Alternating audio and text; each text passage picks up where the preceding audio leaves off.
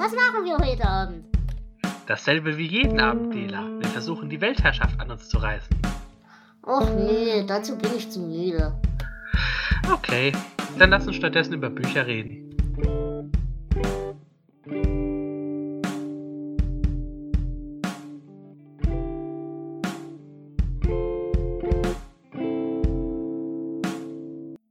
Hallo und herzlich willkommen zu einer neuen Folge Delateratur mit Flo. Hallo Flo, schön, dass du da bist.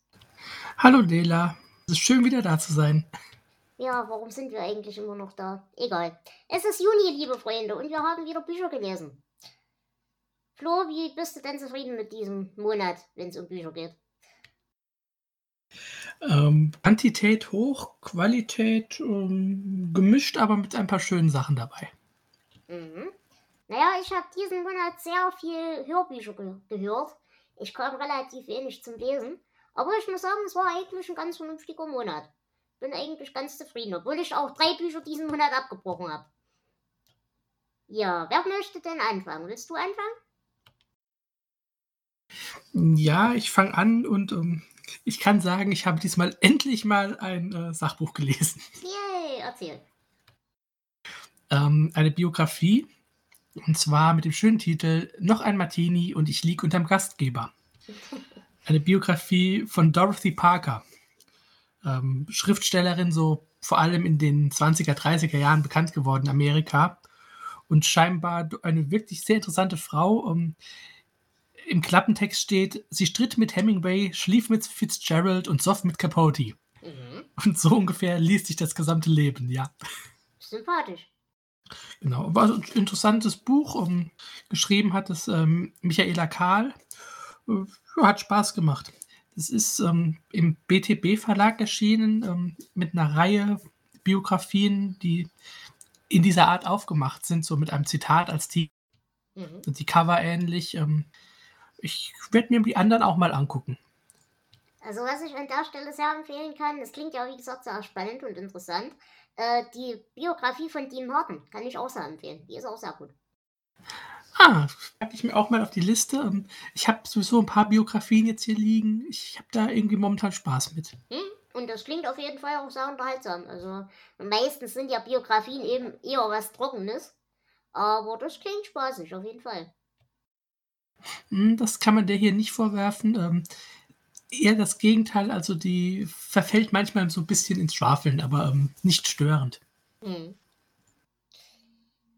Gut, dann komme ich gleich mal zu meinem ersten abgebrochenen Buch diesen Monat. Nämlich Octopus von Matt Shaw.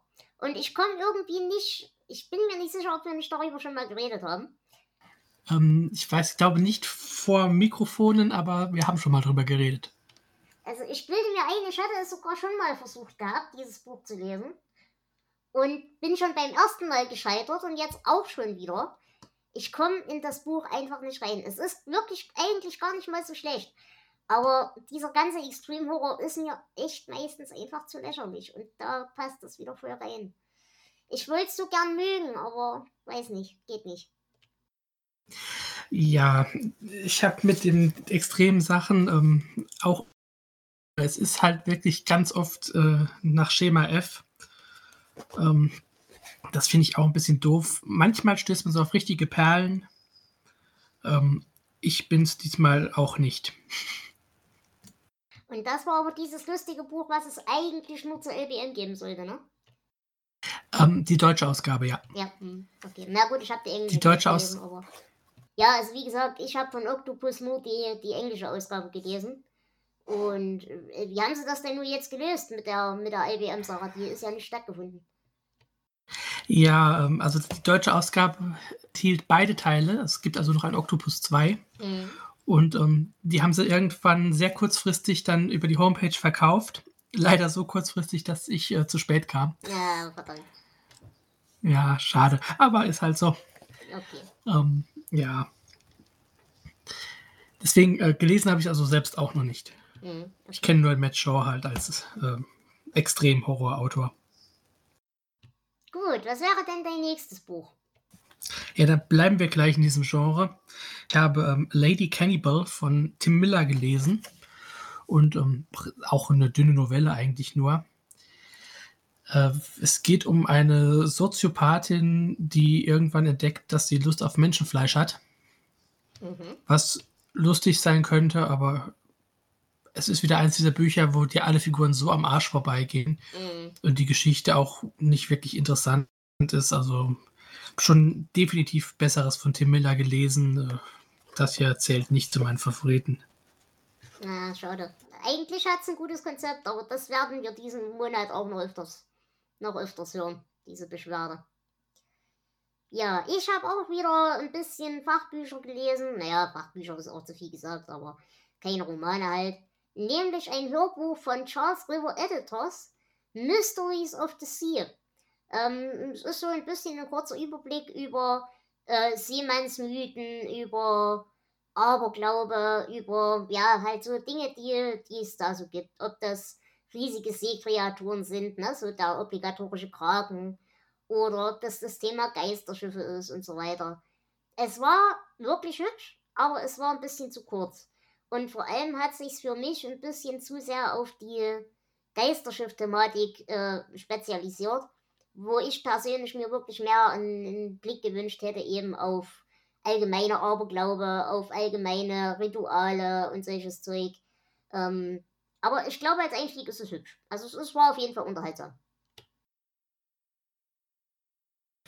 Ich habe gerade mal geschaut, ob ich irgendwas Seemännisches hatte dieses Jahr, äh, dieses Jahr, diesen Monat. Ähm, nee, tatsächlich nicht.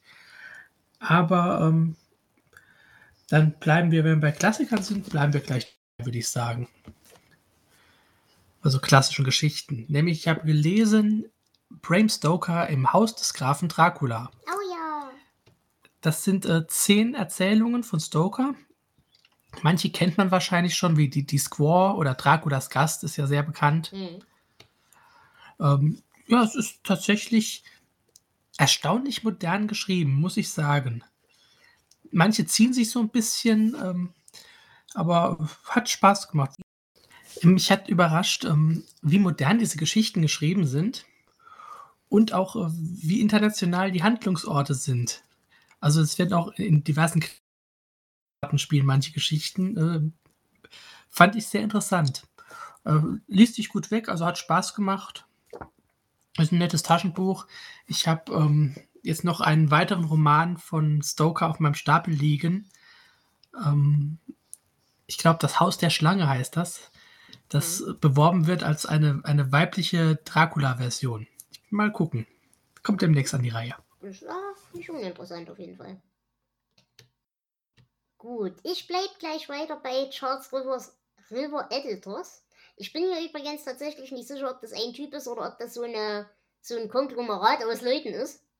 Aber auf jeden Fall, die machen halt sehr viel solche, ja, solche Fachbücher zu allen möglichen Themen, so Geschichte in einer Stunde und so ähnliche Dinge. Und unter anderem habe ich gehört, The Catacombs of Paris. Äh, ja, handelt halt von den Katakomben von Paris. Also die historische Entwicklung der ganzen Sache und welche, ja, auch welche, welche Auswirkungen das hatte aufs, aufs normale Leben der Leute in Paris und so weiter. Und die Katakomben sind ja tatsächlich in der Horrorliteratur auch ein, ja, gern genutzter Anker, der ja öfters mal auftaucht. Wir hatten zum Beispiel, letztens habe ich auch mal so einen Horrorroman gelesen, der war aber allerdings fürchterlich schlecht. Aber auf jeden Fall ist das ein echt interessantes Ding, weil äh, es geht halt darum, ähm, dass diese Katakomben schon seit frühester Zeit bestehen, diese, diese, diese Gräber, und dass die äh, halt schlicht und ergreifend während den großen Epidemien gar nicht mehr den Platz hatten, um die Leute zu beerdigen. Und ähm, es dann halt auch immer wieder durch Hochwasser und so weiter und so fort zu größeren hygienischen Katastrophen kam. Und man dann eben dadurch beschlossen hat, okay, wir können die Leichen jetzt nicht einfach auf, auf den Friedhöfen liegen lassen. Wir müssen jetzt irgendwas Intelligentes mit denen machen. Und ähm, da gibt es auch ein paar interessante Verknüpfungen, die dann so zur französischen Revolution führen und so weiter. Das sind alles so Sachen, die hat man, glaube ich, so gar nicht auf dem Plan. Und deswegen ist das Buch thematisch sehr interessant gewesen. Aber leider ist es erstens fürchterlich beschissen gelesen gewesen und zweitens in der Audioqualität, die jeder Hobby-Podcaster besser hinkriegt. Das ist leider das einzige Problem, was ich mit der Sache habe. Aber es ist recht kurz, man kann es schnell hören und wie gesagt, thematisch ist es auf jeden Fall interessant. Ja, das Thema klingt wirklich gut. Das könnte was sein, aber wenn du schon sagst, die Audioqualität, na, da überlege ich mir noch mal. Aber es gibt halt, wie gesagt, meines Wissens nach auch als normales Buch. Also das sind nicht nur Hörbücher. Ich komme jetzt mal zum Themenkomplex ähm, Adaptionen. Mhm. Äh, da kann ich mich gleich einen ganzen Pack abarbeiten auf einmal. Ich habe nach längerer Zeit mal wieder ähm, Bücher zu Filmen gelesen. Mhm. Einfach weil ich mal Lust hatte. Ähm, gut, diese, diese Adaptionen sind meistens sehr dünne Büchlein und ja. Wenn man die Filme kennt, ist es okay. Ich habe gelesen Harold und Maud. Mhm. Ich habe gelesen Karate Kid 3. Ich wusste gar nicht, dass es dafür Bücher gibt. Ja, ja. Und äh, der Pilotfilm von Zurück in die Vergangenheit mit äh, Scott Bakula. Okay. Aber ähm, das nur so nebenbei, denn ich habe auch gelesen wieder einen Star Trek-Roman. Und zwar diesmal Voyager, Band 10, Erbsünde. Mhm. Und der war großartig. Sehr schön. Also ich finde, die Voyager-Romane sind ähm, tatsächlich so momentan die herausstechendsten von den ganzen Buchreihen. Ähm, das ist eine große Handlungs-, ein großer Handlungsstrang, der sich durch diese ganze Reihe zieht. Die Bücher sind aber auch größtenteils in sich abgeschlossen, dennoch. Und dieser hier ähm, hat dann auch noch einen fiesen Cliffhanger. Also ich freue mich auf den nächsten. Ich habe ihn auch schon da liegen. Mhm. Und ich habe gelesen ähm, The X-Files Origins, Devil's Advocate Mhm. von Jonathan Mayberry. Also es gibt äh, zwei ähm, Or Origin Stories über Fox Mulder und Dana Scully. Das hier ist äh, das Scully-Buch. Und ja, du würdest es eh nicht mögen, Coming-of-Age-Geschichten, aber ähm, tatsächlich war das hier jetzt auch nicht so der äh, große Bringer, würde ich mal sagen. Ähm, die junge Scully und der Zweifel an der Religion und ein geheimnisvoller Mord und irgendwelche Visionen. Irgendwie hat es nicht so ganz gepasst. Mhm. Es war nett geschrieben. Mayberry ist ja auch ein bekannter Autor eigentlich. Aber um, ja, muss man nicht unbedingt haben. Ja, okay. Ist aber Versuch war es wert. Du hattest ja schon mal den, den anderen Band für die Origin Story, ne? Ähm, nein, tatsächlich noch nicht, aber es gab dasselbe schon mal in Comicform, Ah, okay. nur mit anderen Geschichten. Mhm. Die waren tatsächlich äh, sehr unterhaltsam. okay. Ich habe außerdem gehört von David Attenborough, Life on Earth. Äh, ein sehr cooles Hörbuch. Ähm, es ist halt einfach eine Attenborough Naturdoku zum Hören. Es hat wirklich Spaß gemacht. Es geht so ein bisschen den der Evolution lang. Ähm, es hat halt auch so ein bisschen, spielt ein bisschen mit so Hintergrundgeräuschen und Zeug. Es ist ja interessant. Es erklärt so ein bisschen, wie, wo, welche Abzweigung eben genommen wurde und was sich dann da in dem Viech verändert hat und solche Dinge. Und das hat wirklich Spaß gemacht. Das ist ein unterhaltsames Ding gewesen. Äh, geht auch halbwegs lang. Also man hat da durchaus ein bisschen Spaß am Hören. Und das muss ich sagen, hat mir sehr viel Spaß gemacht. Ich gucke halt auch solches Zeug sehr gern. Und Mhm. äh, die David Attenborough Sachen sind halt auch einfach wirklich gut, ich sag mal, gut moderiert oder wie du es nennen möchtest. Und ja, das hat Spaß gemacht, auf jeden Fall. Ja, doch, Edinburgh mag ich eigentlich auch ziemlich. Das ist, ist schön. Ja, ich habe weitergemacht mit The Extinction Cycle. Das hatte ich ja schon öfter. Ähm, von Nicholas Stansbury Smith. Ich bin jetzt bei Buch 5 von der Erde getilgt und Buch 6 Metamorphose. Und die Geschichte geht äh, so rasant weiter, wie es die ganze Zeit ist. Ähm, die meisten Menschen sind ausgelöscht, beziehungsweise in irgendwelche Mutantenmonster verwandelt. Die mutieren fröhlich weiter, werden immer intelligenter und bösartiger. Und ähm, natürlich ist das schlimmste Monster wie immer der Mensch. Das heißt, es gibt auch eine menschliche Widerstandsgruppe, die äh, ja das Ende herbeiführen will, weil sie mit der neuen Führung nicht einverstanden ist. Mhm. Ähm, im, Im zweiten Teil verlagert sich die Handlung auch ein bisschen nach Europa. Also da äh, treffen amerikanische Streitkräfte dann auch in Europa ein, um die Mutanten, die sich dort anders entwickelt haben, zu bekämpfen. Denn was man in Amerika mit Atomwaffen verstrahlt und äh, zum Teil vernichtet hat, ist hier einfach nur weiter mutiert. Hübsch, auf jeden Fall. Ist ganz nett. Ich bin jetzt gespannt. Demnächst kommt dann Band 7 und das ist auch das Finale. Es wird zwar irgendwann noch ein, eine Nullnummer erscheinen, also eine Vorgeschichte, aber ähm, die ist noch nicht draußen. Aber macht Spaß, die Reihe. Hm, klingt auf jeden Fall interessant. Ja, ähm, bleiben wir bei lustigen Mutationen. Hm. Ich habe gehört, Mutants von Omar Marie Lioy. Keine Ahnung, französischer Name, kann ich nicht aussprechen. Ähm, auf jeden Fall ein sehr, sehr, sehr, sehr, sehr, sehr tolles Hörbuch. Ähm, es geht halt um Mutationen, also um menschliche Mutationen, ob das ähm, Erbkrankheiten sind, wie sie bei mir vorliegt. Unter anderem um meine geht es halt tatsächlich auch darin. Aber eben auch so Sachen wie Doppelfehlbildungen oder eben diverse Dinge, also Krankheiten, wo du nicht aufhörst zu wachsen oder Krankheiten, wo du gar nicht erst anfängst zu wachsen oder Krankheiten, wo auf einmal irgendwelche Körperteile gar nicht mehr da sind, wo sie hingehören. Ähm, was uns allen irgendwie im Leben vielleicht auf die andere oder eine Art schon mal über den Weg gelaufen ist, ob in der Realität oder im Fernsehen. Aber was ich toll fand, das hat tatsächlich für dieses ja doch relativ schwierige, bösartige Thema einen sehr eigenwilligen Humor. Aber ich persönlich finde den großartig, weil der, glaube ich, ja, wenn du selber betroffen bist von sowas, bist du, glaube ich, da auch anders gepolt. Äh, ich glaube, du machst da selber wahrscheinlich auch derbere Witze drüber als andere Menschen. Aber ich fand das toll, ich fand das einen großartigen, einen großartigen Einstieg und eine Herangehensweise in die ganze Sache. Und was ich sagen muss, ich meine, ich, ich habe jetzt diese Erkrankung seit 30 Jahren.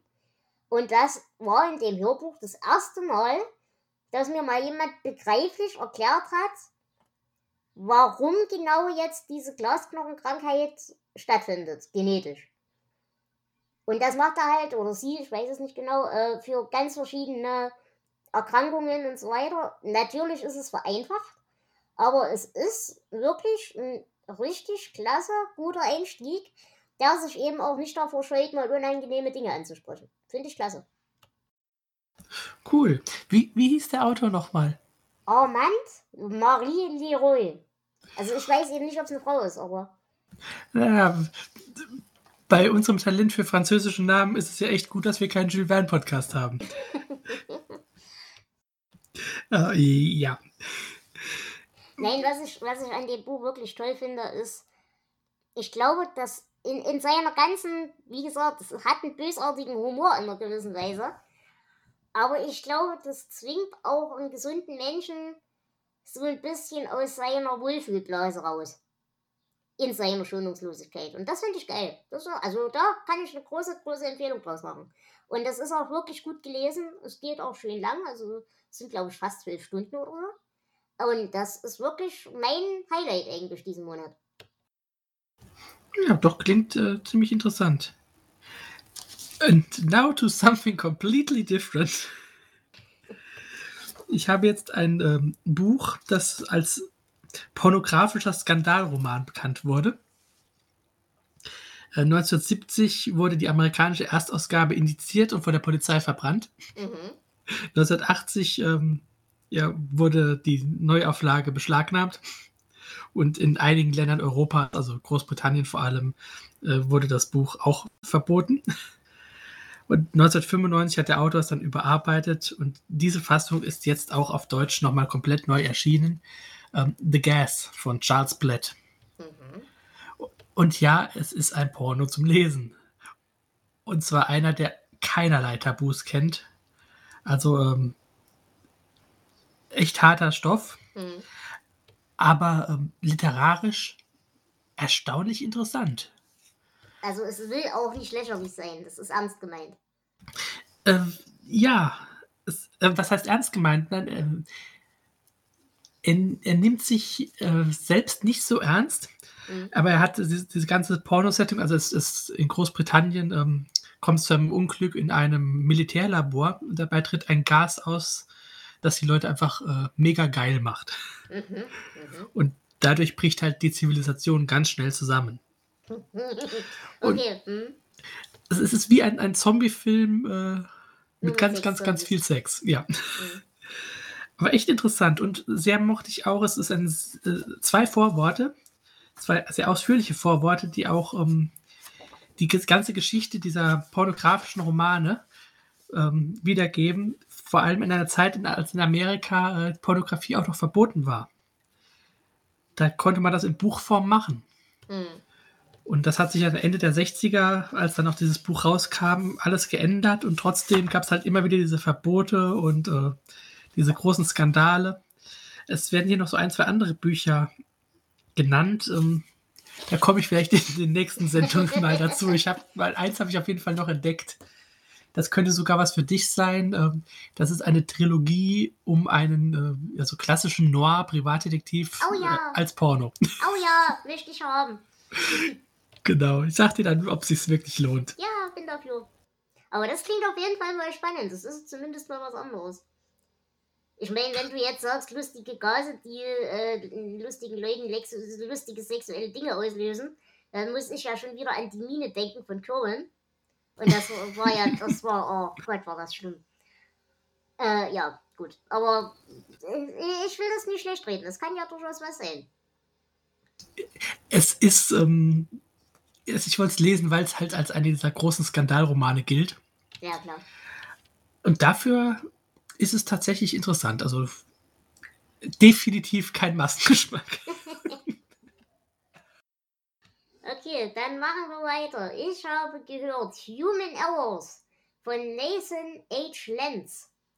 Ähm, auch das ist ein tolles Buch, das einen tatsächlich so ein bisschen mit dieser Karikatur eines Körpers aussehend, aussöhnt. Ähm, es ist wirklich humorvoll erzählt und echt informativ. Geht auch wirklich über diese klassischen Allgemeinplätze hinaus. Und es beschäftigt sich halt tatsächlich mit den Fehlern in der menschlichen Natur. Also weniger den psychologischen Klatschern, die wir alle haben, die auch, aber eben tatsächlich um so biologische Sachen. Also, dass wir halt von der Wirbelsäule noch gar nicht so richtig fertig sind für aufrechten Gang. Oder dass halt äh, die menschliche Geburt eine Sache ist, die eigentlich viel zu risikoreich ist. Und ähm, all diese Dinge. Oder warum wir halt Antikörper haben, die unser eigenes Immunsystem angreifen können und diese Dinge. Also äh, er erklärt halt, er geht jeweils auf so ein Thema ein und erklärt halt auch, warum evolutionär gesehen dieser Bug noch drin ist oder warum der überhaupt einen Sinn hat. Und zum Beispiel ging es da auch darum, ähm, um die Mutation der Sichelzellenanämie. Und da war halt auch die Frage, naja, warum hat sich denn diese Mutation über so viele Generationen und Jahrhunderte und Jahrtausende gehalten, obwohl sie halt eigentlich mit der Vererblichkeit sich relativ hätte schnell raussortieren müssen. Und dann kommt aber raus, ähm, ja, also Menschen, die quasi nur ein Gen haben, das ist halt ähm, eine rezessive Sache. Äh, wenn du ein Gen nur hast von dieser Sache, hast du keine Symptome, aber du bist weniger anfällig für Malaria. Und deshalb ist es für die Evolution in Anführungsstrichen halt zum Beispiel sinnvoll oder sinnvoller, äh, dieses Gen da drin zu lassen und das nicht rauszusortieren.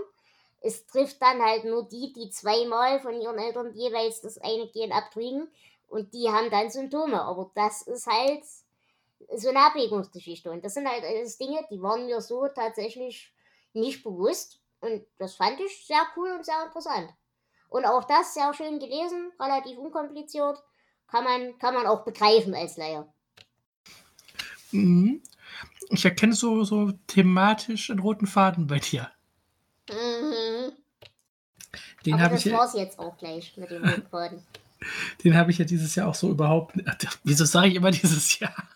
Diesen Monat. Und dieses Jahr auch nicht. Bei mir, ich habe nur Wollreste. Ähm, machen wir mal weiter. Ich mache einfach mal oben mit, auf dem Stapel weiter mit ähm, American Assassin, wie alles begann, von Vince Flynn. Mhm. Ähm, Gibt es als Kinofilm wohl auch. Ich habe ihn noch nicht gesehen. Schon vor ein paar Jahren muss er rausgekommen sein. Äh, geht halt um den Antiterrorkämpfer Mitch Rapp. Das Buch hier ist chronologisch das erste dieser Reihe. Ähm, nicht das erste, das erschienen ist. Also der hat vorher wohl schon andere geschrieben und hat dann aber noch in zwei Bänden so die, auch wieder eine Origin Story nachgeliefert. Ähm, seine Freundin kommt beim, beim Lockerbie-Attentat ähm, ja, ums Leben. Und er wird dann halt von der CIA rekrutiert und kommt in ein Spezialteam, das weltweit den Terror bekämpft. Es ist, ist sehr unterhaltsam geschrieben. Ähm, das Ende fand ich etwas schwächer, aber bis dahin hat mir das Buch sehr viel Spaß gemacht. Äh, Band 2 liegt auf dem Stapel, also damit geht es auf jeden Fall weiter. Ja, klingt auf jeden Fall auch nicht uninteressant. Kann man, denke ich mal, machen. Ja, dann kommen wir, und das ist das letzte aus der Reihe Dela versucht sich mit ihrem Körper anzufreunden Büchern. Äh, the Elephant in the Brain von Kevin Simler und anderen. Äh, ich habe das Buch abgebrochen. Die Grundidee ist echt interessant. Es geht halt so ein bisschen darum, ähm, dass wir Menschen dazu tendieren, uns selbst zu bescheißen, damit wir andere besser bescheißen können. Weil der Mensch als solcher ist ein soziales Wesen und ist demzufolge an soziale ja, Vereinbarungen, Normen und so weiter gebunden. Aber wir sind halt im Grunde unseres Herzens eigentlich ja egoistische Einzelindividuen. Und damit das irgendwie in Einklang bleibt, ähm, ja, müssen wir uns halt unterbewusst so ein paar Dinge zurechtlegen. Und darum geht es hier in diesem Buch. Das Problem aber an der ganzen Sache ist, es ist ein hübsches Thema, aber es trieft leider vor schlecht gemachter Propaganda. Also ähm, er kann sich da keinerlei Verknüpfungen und, und Seitenhiebe auf die bösen, bösen Demokraten äh, verkneifen.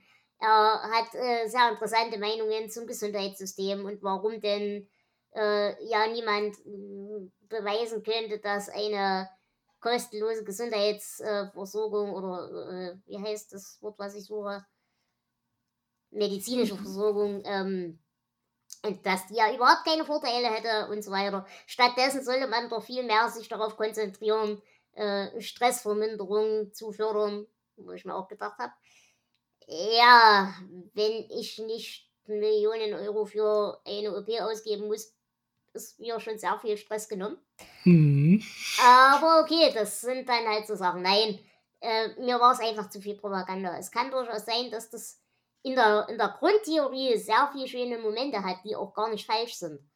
Aber es war mir einfach zu sehr Gummihammer und zu dumm, weil er sich halt gerade in diesen Seitenwegen, um die es überhaupt nicht geht, teilweise so selbst widerspricht, indem er einfach Sachen unter den Tisch fallen lässt, dass es mir die Sache echt vergelt hat. Mm, ja, das verstehe ich gut. Ich hatte auch ein Buch, das ähm, an sich eigentlich ziemlich cool war, aber doch ja viel America Fuck Yeah Propaganda enthalten hat. Ähm, nichtsdestotrotz werde ich auch die, die Fortsetzung des Buchs lesen. Ähm, und zwar ist das One Second After, die Welt ohne Strom von William R. Fortune. Ist eigentlich auch ein relativ bekannter Autor. Und ähm, das spielt so in einem kleinen, ja, in einer kleinen Stadt im, irgendwo im Süden der USA und plötzlich gibt es keinen Strom mehr. Keine Technik funktioniert mehr. Ähm, es stellt sich dann heraus, dass es wohl einen Angriff mit Atomwaffen gab, die in der, der Atmosphäre gezündet wurden und dass durch den äh, EMP komplett der Strom weg ist. Natürlich verfällt Amerika ins Chaos. Ähm, die Geschichte wird durch einen Geschichtsprofessor und natürlich Ex-Marine erzählt. Selbstverständlich. Natürlich, der mit seiner Familie in, diesen, in den Bergen dort lebt. Und es, es ist tatsächlich eigentlich ganz interessant gemacht. Es gibt immer wieder ziemliche Zeitsprünge drin, ähm, so dass man viele Handlungen gar nicht so erlebt. Irgendwann wird er zum Beispiel mal verletzt und äh, kriegt eine Entzündung und kippt um und wird dann ein paar Tage später wieder wach und dann heißt es ja, das und das ist passiert anstatt dass es dann gezeigt wird, äh, wird dann einfach diese Handlung nur so erzählt. Fand ich jetzt gar nicht so schlecht, aber durch dieses Rumspringen ähm, war es dann irgendwie, war die Entwicklung ein bisschen sehr merkwürdig. Es gibt dann irgendwelche Banden, die sich zusammentun, natürlich ähm, die üblichen äh, fundamentalen Prediger, die Leute um sich scharen. Und sehr viel ähm, sehr viele Punkte der Handlung werden schon sehr früh äh, angedeutet, so dass man weiß, was passieren wird. Mhm. Also die, die eine Tochter ähm, ist Diabetikerin und natürlich gibt es auch kein Insulin mehr. Und bei der anderen Tochter, äh, da wird dann sehr früh erwähnt, ja, der Freund, bla bla bla, du musst mal wieder über Sex reden. Und dann kommt natürlich ganz schnell, äh, Daddy, ich bin schwanger. Und natürlich äh, ist der Freund aber ein ganz guter und stirbt dann aber bei der großen Schlacht als Held. Und äh, also es war teilweise doch schon ein bisschen grenzwertig. Hm, Klischee. Ja, ähm, aber dennoch, es hat sich sehr schön lesen lassen. Ähm, der zweite Band ist dann äh, One Year After. Also wird dann die Geschichte nach einem Jahr ohne Strom weitergeführt. Und ja, ich bin mal gespannt. Kommt demnächst an die Reihe. Ja, das kann ja, das Problem ist halt, es ergießt sich halt in Klischees. Aber an sich kann das ja interessant sein und manchmal ist es ja auch wirklich gut gemacht. Es ist zumindest unterhaltsam geschrieben. Wenn man so die, diese ganzen Klischees so ein bisschen ausblenden kann, hat man schon Spaß mit dem Buch. Hm. Dann mache ich mal weiter mit einem weiteren Hörbuch. Ihr habt es bald hinter euch mit den Hörbüchern, ich verspreche es. Ähm, The Siege of Leningrad von Robert Colley. Ein echt interessantes Buch und ich muss sagen, zu einem wirklich, wirklich extrem interessanten Thema, das zumindest zu meiner Schulzeit komplett untergegangen ist. Also ich, ich weiß, dass es diese Belagerung gab, aber ich, wie gesagt, bin 90er Jahre bis 2000 irgendwas, 2005, 2006 in die Schule gegangen, im Osten. Ich weiß nicht, ob das vielleicht im Westen anders ist, aber wir haben darüber nie in Ton irgendwie erfahren. Dass es das gab, weiß ich auch, aber äh, wirklich informiert bin ich darüber auch nicht. Also wie gesagt, ich meine, wir haben stundenlang hier die Stalingrad und Zeug und so weiter, da haben wir schon drüber geredet.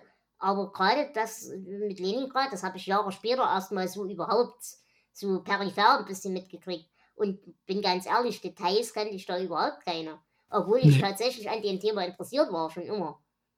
Aber das ist ein, ein wirklich guter Einblick. Es ist wirklich nur ein kurzer Abriss. Aber als Einstieg kann man es echt empfehlen. Und wie gesagt, das Thema ist höchst interessant und ich glaube nicht, dass andere in der Schule darüber mehr gelernt hätten als ich. Also. ist- Das glaube ich auch nicht. Kann ich wirklich empfehlen. Das hat, na, man kann nicht sagen, es hat Spaß gemacht. Dazu ist das Thema zu krass. Ähm, aber es ist auf jeden Fall ein interessantes Thema und meiner Meinung nach auch ein Thema, über das man mal was gehört haben sollte. Das auf jeden Fall. Ähm, wie viel hast du denn noch? Warte.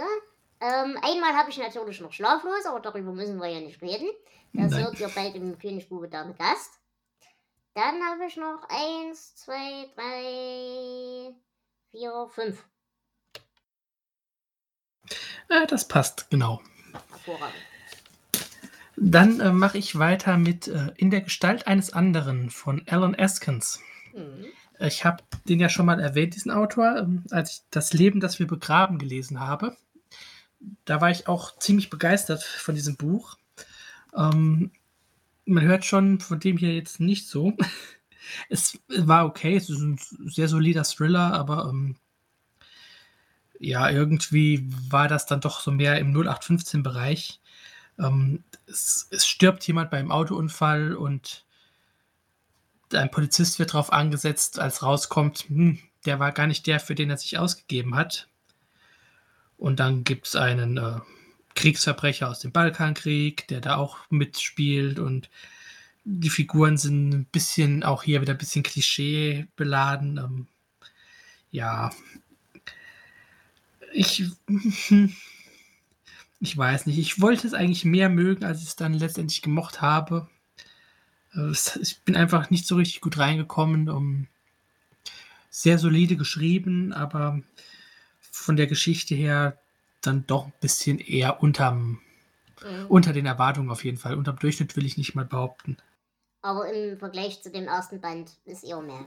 Genau. Hm, Okay. Ich habe eine Empfehlung für euch, äh, gerade für die podcast-affinen Menschen unter uns. Ähm, die Claudia Zotzmann-Koch, die Jinx, hat ein Buch geschrieben, Podcasting für Kreative. Und ich muss sagen, auch wenn Claudia viel, viel, viel, viel geplanter an das Thema reingegangen ist, äh, als ich jemals, muss ich wirklich sagen, es ist auch ein, ein hübscher Einstieg in die klassischen Fragen und Hürden, die so Podcasten so vor sich hat. Ähm, es ist wirklich locker geschrieben, es ist überhaupt nicht technisch, es ist überhaupt nicht trocken. Es macht wirklich Spaß. Ich muss allerdings dazu sagen, das ist ein Buch für Leute, die mit Sinn und Verstand an das Thema rangehen wollen. Und ich glaub, Also nicht für uns. ich wollte gerade sagen, also von den, von den zehn Mann, die ich kenne, die einen Podcast haben, ist keiner mit von Anfang an mit Sinn und Verstand an die Sache rangegangen. Äh, wir saßen alle da, hatten einen Bierindus zu viel und haben uns gedacht, ach, das wäre doch eigentlich eine geile Idee. Aber nein, jeder, der das wirklich ein bisschen mit einem Plan angehen will, der hat hier wirklich eine hübsche Leiter, wo er sich ein bisschen dran langhangeln kann. Und wie gesagt, es ist auf jeden Fall zu empfehlen. Und das sage ich nicht nur, weil ich erwähnt worden bin, wofür ich mich noch sehr herzlich bedanken will. Ja, es heißt ja auch für Kreative und nicht für komplett Irre. Genau. ja, dann mache ich weiter. Es ist ja Sommer, deswegen habe ich gelesen Snow, die Kälte, Mhm. Von den habe ich, glaube ich, auch schon gelesen. Ronald Murphy. Ja, und? Genau.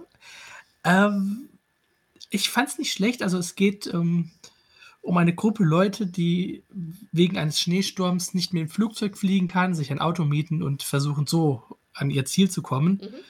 Und dann gibt es ja Schneekreaturen, die äh, Leute übernehmen und äh, wie am Ende rauskommt, das scheinbar auch äh, großflächiger machen. Es ist nicht schlecht, tatsächlich. Wobei, tat, ein bisschen lang fand ich es. Also ähm, so eine Novelle à la Langoliers oder sowas Mhm. hätte mir hier besser gefallen. Ja, das stimmt. Das macht er gern. Also ich bin ja großer Freund von Murphy. Ich mag den. Gibt, gibt's gar Mhm, nichts. Genau. Also gerade hier Little, Little Girls oder wie es heißt, das mochte ich zum Beispiel grandios gern. Ähm, der schreibt toll und der hat auch gute Ideen, aber er schwafelt halt auch leider fürchterlich gern. Aber ja, ich, ich, ich finde das gut. Was ich vor allem an ihm ganz hübsch finde, er bedient sich ganz gerne auch tatsächlich aus diverser klassischer Mythologie. Und das finde ich eigentlich ganz hübsch. Genau. Das äh, fand ich auch hier, also das waren tatsächlich mal kreative Monster, das muss man ihm echt lassen. Mhm. Wobei, was mich ein bisschen enttäuscht hat, also er hätte aus dem Schnee, ich meine jetzt nicht dem Schnee der Monster, sondern dem Schnee drumherum ein bisschen mehr machen können. Vielleicht habe ich das aber auch nur gedacht, weil ich das im Hochsommer in der Hängematte gelesen habe. das könnte daran gelegen haben. Ja, die Abkühlung äh, hätte ich genossen. Ja, ähm, bleiben wir bei Abkühlung genossen. Ähm, wir wissen ja, Dela ist ab und zu ein bisschen im Körperhass und Fieberwahn. Und da bietet sich an, Max The Ten Day zu lesen, wieder mal. Ich habe nämlich eine, ja, gesammelt, eine, eine Sammlung aller Gedichte und Lieder gelesen. Es ist eine wirklich schöne Sammlung von äh, seinem lyrischen Gesamtwerk. Ja, es ist natürlich unglaublich viel Mist dabei, wie das bei solchen Gesamtausgaben immer ist. Aber es ist so voller Liebe, voller Wahn, voll Depression, voll Pathos. Und ich liebe es sehr, sehr, sehr, sehr, sehr. Aber wie gesagt, wenn ihr eh schon einen Knacks in der Psyche habt äh, und nicht unbedingt gebaut seid wie ich, dass ihr diesen Knacks dann gerne noch ein bisschen tiefer macht, lasst die Hände davon. Aber an sich großartig. Naja, wer ist schon gebaut wie du? Ich habe gelesen ähm, Die Corleones von Mario Puzo und Ed Falco. Ähm, das ist die Vorgeschichte zu der Pate. Mhm. Ich glaube, insgesamt gibt es, wenn ich mich richtig erinnere, vier Bücher, die in diesem Pate-Universum spielen. Und das hier ist äh, von Ed Falco ähm, nach dem, dem Originaldrehbuch von Mario Puzo geschrieben worden. Also Puzo ist dann irgendwann gestorben, wenn ich es richtig in Erinnerung habe, und Mhm. hat dann dieses, diese unfertige Geschichte hinterlassen. Ja, genau, 99 ist der gestorben. Und ähm, dieser Ed Falco ist übrigens äh, der Onkel von Eddie Falco, die aus Die Sopranos bekannt ist, aber das Mhm. nur nebenbei, also das passt auch nochmal zu den Mafia-Geschichten. Ähm, ist ein schönes Buch, spielt so zur Zeit von Al Capone, nur halt in New York. Ähm, das Problem, was ich damit hatte, ist das, was ich bei Vorgeschichten immer habe. Man weiß halt, den Hauptfiguren Ja. kann nichts passieren. Man weiß ja, wie es mit ihnen weitergeht. Ähm, das nimmt ein bisschen die Spannung raus, aber ansonsten ist das eine solide Mafia-Geschichte. Mhm. Wahrscheinlich nicht die beste der Reihe, aber ähm, kann man locker lesen. Cool, auf jeden Fall. Und wie ist das denn stilistisch? Ich meine, das sind ja nun jetzt nicht unbedingt die modernsten Bücher, aber gehen die stilistisch halbwegs oder kriegt man da graue Haare von? Ähm, da hatte ich jetzt überhaupt kein Problem. Wobei das Buch hier ist äh, tatsächlich Copyright 2012, also es ist jetzt nicht so alt. Hm, okay, ja gut. Gut, ähm, dann komme ich zu meinem letzten abgebrochenen Buch für diesen Monat, nämlich Kollaps von Heiko Kofink, die Fun der Funguszyklus. Und auch hier, ich bilde mir ein, ich hätte das Buch schon mal in der Hand gehabt und ich hätte es schon mal weggelegt, bin mir aber nicht hundertprozentig sicher. Die Grundidee ist wirklich nett. Ähm, es ist halt so ein bisschen, ja, ein Öko-Buch, Baumknutscher-Buch. Die Menschheit ist böse, die macht alles kaputt als die Erde entstanden ist, kam auch ein lustiger pilzartiges Lebewesen auf die Erde. Das äh, Lebewesen kriegt halt so über die letzten Jahrhunderte mit, dass wir eigentlich eine Kratze sind und beschließt, es muss jetzt was gegen uns tun. Die Idee ist echt nett. Es ist halt so ein bisschen Apokalypse-Zeug. Blöderweise schreibt der Autor wie ein Siebenjähriger erklärt ja, der hat ein Auto und das ist voll toll und teuer und rot. Und habe ich schon gesagt, dass das tolle Auto voll teuer war? Das war voll teuer. Und rot. Und rot. Äh, furchtbar. Jetzt ist der Witz daran, dass der Autor wohl Schwabe ist, oder zumindest spielt das Buch in Schwaben. Ähm, und das merkt man. Und das ist nicht gut.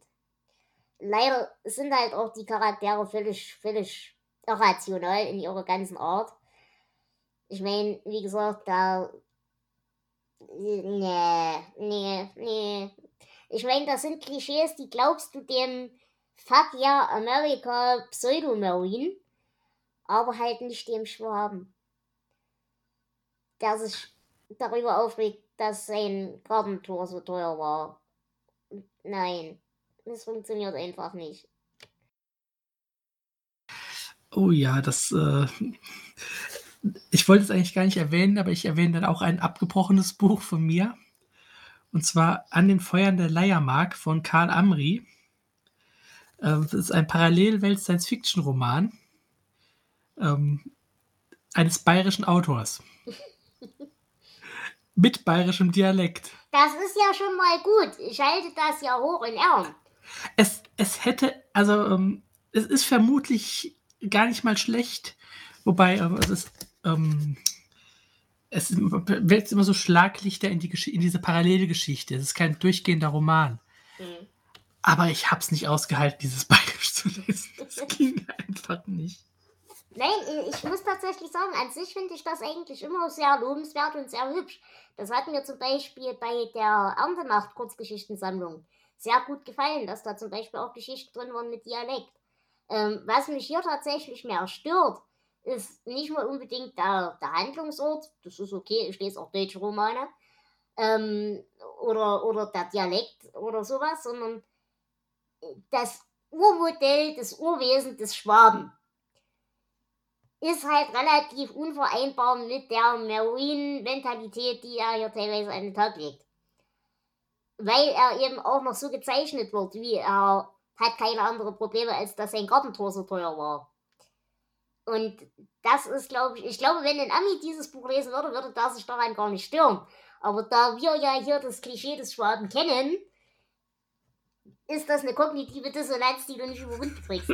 oh ja, das klingt so. Und wie gesagt, ich würde es wirklich gerne mögen, aber erstens ist es halt sehr extrem so moralischer Zeigefinger, was mir sowieso schon auf den Sack geht.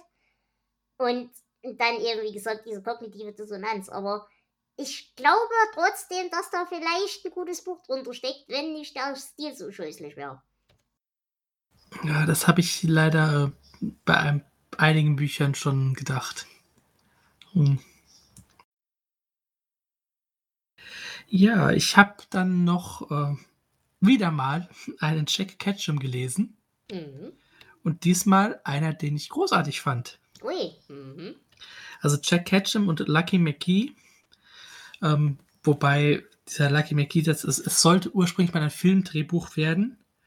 Und sie haben dann diese Novelle geschrieben, ähm, die sich aber wohl nicht so ganz hat in ein Filmdrehbuch umwandeln lassen. Ähm, der Titel ist Ich bin nicht Sam. Mhm, das sagt und, was.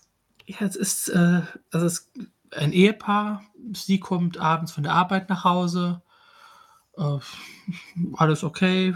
Und am nächsten Morgen wacht sie auf und ist nicht mehr Sam, sondern ähm, ich habe vergessen, wie sie heißt. also, hat, also ja, Lilly. Sie ist plötzlich ein fünfjähriges Mädchen namens Lilly. Okay. Immer noch im selben Körper natürlich. Und ähm, es ist, jetzt, wie gesagt, es ist eine Novelle, also es ist ziemlich kurz. Mhm. Es gibt auch ein langes Vorwort noch vorne dran. Ähm, es ist interessant, wirklich gut geschrieben, wie er versucht, mit dieser Situation umzugehen. Ähm, es wird auf die Hintergründe nicht sehr viel eingegangen. Also es möchte keine pseudomedizinische Diagnose haben. Na, nein, es wird Okay. zwar hier und da mal ein bisschen was erwähnt, aber ähm, er versucht halt dann irgendwie die Erinnerung wieder äh, aufzurufen mit Hochzeitsvideos Mhm. oder was weiß ich. Und das Ganze eskaliert dann irgendwann und dann ist die Geschichte aus und dann folgt eine, äh, ja, eine kurze Kurzgeschichte danach. Äh, wer ist Lilly? Da steht auch im Vorwort extra, man soll ein bisschen Pause machen zwischen den zwei Geschichten, Mhm. auch wenn die direkt äh, aufeinander folgen und direkt ineinander übergehen. Denn dieses Wer ist Lilly ist dann aus der Sicht von Sam geschrieben, die wieder Sam ist. Ah, okay. Mhm. Ähm, interessant, fand ich ein bisschen schwächer, wahrscheinlich auch, weil es dann so kurz ist. Aber im Großen und Ganzen war das eine sehr gut geschriebene Geschichte. Okay, wie gesagt, also was mich jetzt gestört hätte, wenn er wirklich versucht, da irgendwie eine medizinische Seite irgendwie reinzubringen und Zeug. Aber wenn er das nicht macht, dann kann ich, dann kann ich das gut finden. Dann glaube ich, ist das interessant. Ja, also ähm, natürlich gehen sie zu Ärzten und sie wird untersucht Ja, das und ist so was weiter. anderes, aber Ja, er, er aber findet nichts. Ich Er so. erfindet nichts und es gibt kein, keine Auflösung, was da wirklich passiert ist. Und das Ganze macht, ähm, macht auch so diese bedrückende Stimmung in diesem Buch aus. Ich Mhm. glaube, das lebt, sehr- die Geschichte lebt sehr von der Stimmung. Und die ist Mhm. echt gut gelungen. Das klingt auf jeden Fall interessant. Das werde ich mir eventuell sogar mal antun. Mhm. Äh, natürlich auch wie so vieles, was ich äh, lese, im Fester Verlag erschienen. Gut, äh, ich habe jetzt noch zwei. Beides Hörbücher. Und du hast noch eins, ne? Ähm, ja, eins und ich kann noch was äh, nachschmeißen, aber das sehen wir dann. Ich habe gehört Irrationally Yours von Dan Ariely. Ähm, es ist eine als Hörbuch vertonte Kolumne über Menschen und ihr irrationales Verhalten im Alltag. Ich gebe zu, es hat nicht viel Substanz, aber es war so als Zwischensnack echt unterhaltsam. Es geht halt so um Sachen, warum kostet das Zeug im Supermarkt äh, 99, st- 99 Cent statt 1 Euro und ähm, warum eskaliert das immer so mit den, mit den Geburtstags- und Weihnachtsgrüßen? Und ja, miteinander menschliches Umgehen halt. Und wo das teilweise in komische Bahnen abdriften kann. Ähm, interessant fand ich ja tatsächlich, also der Mensch schreibt viele solche Bücher über dieses Thema. Und er begründet das so, er hatte als junger Kerl, also so mit 18, 19, äh, einen schlimmen Unfall und hatte ganz bösartige Verbrennungen am ganzen Körper. Und ähm, ist dadurch halt in sehr jungen Jahren komplett aus dem Leben rausgenommen worden. Ähm, er hat halt äh, sehr schmerzhafte medizinische Behandlungen hinter sich und so weiter und so fort. Und war aber dazu, dadurch halt gezwungen, das Leben der anderen so ein bisschen von außerhalb zu betrachten. Und eben, ja, einen gewissen, ja, wieder einen gewissen Frieden mit sich und der, der Dummheit der Menschen zu machen. Und gerade unter dem Aspekt, muss ich sagen, fand ich das ganz interessant und ganz hübsch. Zumal er halt wirklich humorvoll an die Sache rangeht und nicht dieses verbitterte, ihr seid auch alle dumm, sondern ihr seid doch alle dumm, aber es ist wenigstens lustig. Und er nimmt sich da selbst auch nicht aus und das macht es für mich ganz großartig. Also es hat wirklich Spaß gemacht, aber man darf natürlich keine Lebenshilfe davon erwarten. Ähm, aber so als, als amüsanter Snack zwischendurch kann man das auf jeden Fall empfehlen. Ja, klingt auf jeden Fall so. Und die anderen Bücher von ihm werde ich sicherlich auch die Tage mal hören. Ja, ich habe dann als letztes äh, noch einen modernen Klassiker. Ich habe mal wieder Corman McCarthy gelesen, den ich ja eigentlich mag, aber unheimlich anstrengend finde. Ähm, und zwar diesmal kein Land für alte Männer, No Country for Old Men. Äh, wahrscheinlich ist der Film bekannter als das Buch von Ja. den Coen Brothers, ja. Der hat ja auch einige Oscars gewonnen, ich glaube vier Stück. Und es ist die Geschichte eines, also eigentlich die Hauptgeschichte eines alternden Sheriffs. Ähm, es gibt einen, einen Hobbyjäger, der in der Wüste ein Auto findet mit viel Geld, viel Drogen und vielen Toten. Und das Geld nimmt er mit. Und dadurch äh, kommt auch ein Auftragskiller auf seine Spur, ähm, dessen Lieblingswaffe ein Bolzenschussgerät ist. Sympathisch. Ja, und äh, das Ganze eskaliert halt mit diesen Figuren ähm, immer weiter und macht Spaß. Also es ist ein moderner Western und ich entdecke ja in den letzten zwei, drei Jahren immer mehr, dass äh, Western gar nicht mal so schlecht sind. Also da gibt es richtig schöne Sachen und ähm, gut, ich kann dir den Film auch schon, also das Buch und der Film, das, der Film hat sich sehr, sehr eng an das Buch gehalten, muss man schon sagen. Ähm, das heißt, ich wusste, wie es ausgeht, vorher schon. Aber es macht richtig Spaß. Wenn, ähm, auch wenn Corman McCarthy einen Schreibstil hat, der manchmal etwas anstrengend ist. Ich habe andere Sachen von ihm gelesen, wie Die Straße, da war es noch schlimmer, aber ähm, muss sich schon ein bisschen drauf einlassen. Gut, dann komme ich zu meinem letzten Buch. Ich habe wieder mal einen Bryson gehört. Neither here nor there. Ähm, es geht so ein bisschen um seine Europareisen. Und auch das wieder extrem unterhaltsam, hat mir viel mehr Spaß gemacht als das Australien-Buch zum Beispiel. Aber was mir bedauerlicherweise hier das erste Mal aufgefallen ist, ist tatsächlich, dass auch Bryson gegen einen gewissen Kulturchauvinismus nicht gefeit ist. Ja, ich weiß, die Schimpferei gehört zum Konzept von dem Buch. Das ist auch richtig. Aber es gibt da so ein paar Brocken, also zum Romney oder allgemein zum Thema Osteuropa. Ähm, da sickert bei mir so eine, so eine Ungnade durch, die er zwar bei anderen Ländern und bei anderen Kulturen auch zeigt, wo aber hier dann das Verständnis fehlt, dass er für die, ja, für Westeuropa sonst so zeigt. Kann man das ungefähr verstehen, was ich sagen will? Ja, Und das ist für mich ein bisschen enttäuschend, weil eigentlich habe ich bei Bryson immer so das Gefühl gehabt, eigentlich ist das nicht so, das, ja, das ist so, als, als würde sich Terry Pratchett plötzlich stellenweise als Arschloch äußern. Das ist komisch. Aber es war trotzdem ein gutes Buch und ich gebe dem Ganzen vielleicht auch noch den Punkt, das ist relativ früh in den 90er Jahren geschrieben. Das heißt, ähm, Osteuropa war da vielleicht auch in der Wahrnehmung noch so ein bisschen der Feind. Aber hm, ich weiß nicht. Es hat mir einen ganz blöden Nachgeschmack hinterlassen. Hm. Ja. Also es ist besser, wenn man es auf das Alter des Buches schieben kann, als wenn es äh, was Neues ist und er sich tatsächlich Richtung alter weißer Mann entwickelt. Ja, Ähm, ja. Das ist, das ist ein bisschen, ähm, na, mir fehlt das Wort. Leichter zu akzeptieren. Ja, sowas. Gut. Nein, also es, es ist auch nicht schlimm. Also es ist jetzt nicht so, dass er da in wilde Beschimpfungen ausbricht oder so. Aber man merkt schon, dass er da so ein Bias drin hat, mh, der mir nicht so passt. Mm.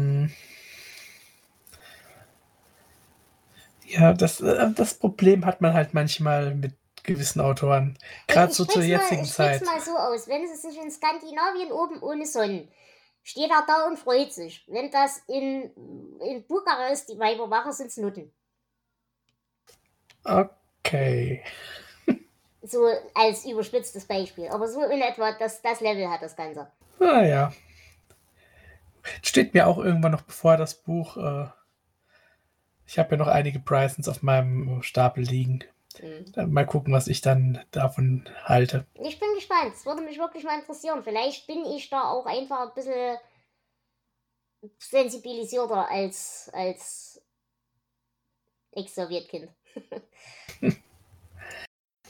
Ja, ich habe jetzt zum Schluss noch äh, zwei Sachen, über die ich nicht viel erzählen kann, weil sie eher ja, 0815 waren. Mhm. Ähm, ich habe wieder einen James Bond gelesen von äh, John Gardner, Operation Jericho.